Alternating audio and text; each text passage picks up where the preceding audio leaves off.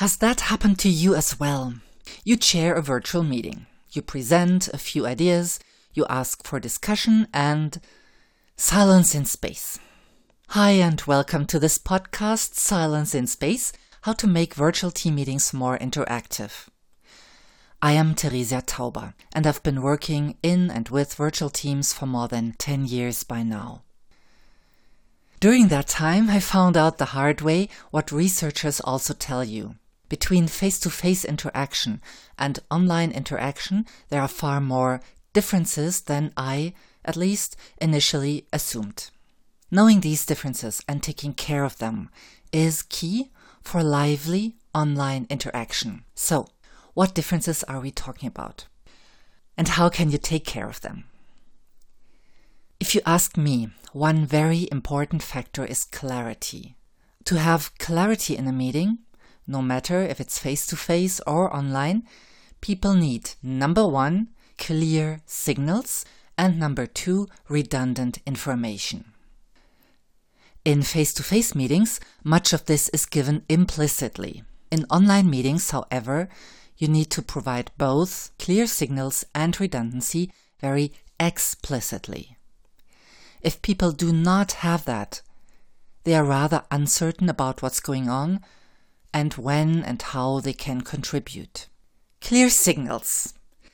Clear signals let us understand things like when is a good time to speak?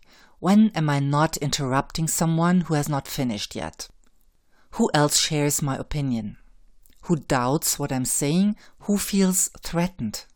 Between which other team members is a certain tension or conflict? How serious is it? Or how seriously does someone mean a statement? Who's just making a joke? 60 to 80% of all communication is nonverbal. You know that.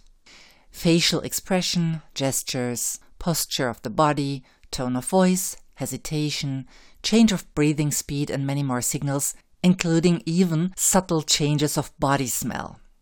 Often people couldn't label these signals if they were asked to, yet subconsciously, most of them base their interaction strategy on the resulting gut feeling.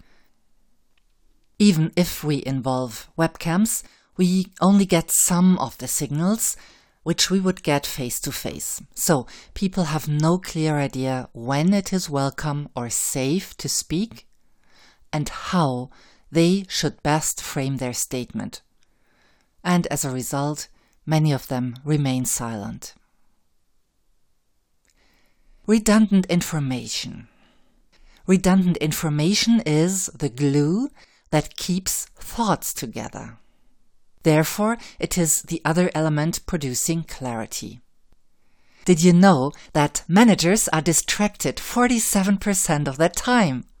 And that 70% of them say they are not focused during meetings of any kind. In 2010, the Mindful Leadership Institute researched that worrisome figure. So people get lost. When people have lost track in a face to face meeting and are in need of clarity and redundancy, they can refill the lack of information by using at least three sources simultaneously. First of all, of course, the speaker, including all nonverbal signals. Number two, others in the room, including their nonverbal signals. For instance, if they understood what the speaker said and if they agree.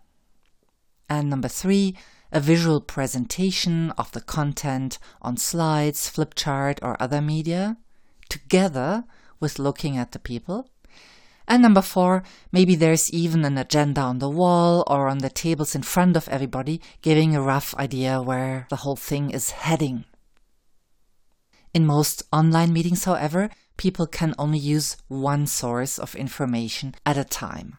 This means if you hold an online meeting like a face to face meeting, someone who got lost, even for a moment, very probably will not be able to refill the missing information. Usually, they also find it awkward to confess that they have no clue what everybody else is talking about at the moment. Now, let me point out seven good remedies for that kind of situation. Remedy number one. Give as many explicit signals as possible, especially signals regarding goals and tasks. You can, or should even, create a clear agenda ahead of time and send it around. Then show the agenda on screen at the beginning of the online meeting and also briefly read aloud. And explicitly point out why you need to get which agenda issues done by when. Remedy number two. Provide clear, explicit signals for discussion. And I have four options for you how you can do it. A. Initiate discussion with an attractively designed PowerPoint slide. Show that picture roughly every 5 to 10 minutes. With the picture, verbally invite people to discuss. You can also add a clever question, spoken and visible. You know, the kind of question that a talk show moderator would use. B. Initiate discussion via chat Again, using a clever starting question, spoken and visible. C. Use one of the many available online voting tools. Again, prepare questions ahead of time and then invite the team to vote when appropriate.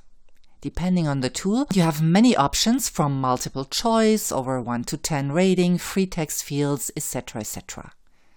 That's great for bigger groups. And D. Try asking groups directly, like, what do the Dutch colleagues think? Do the British agree? That creates some pressure to speak, but less than when asking individuals.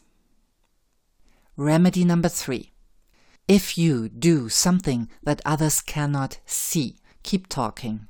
Explain what you're doing, what they will be seeing in a moment, and what they're expected to do with that.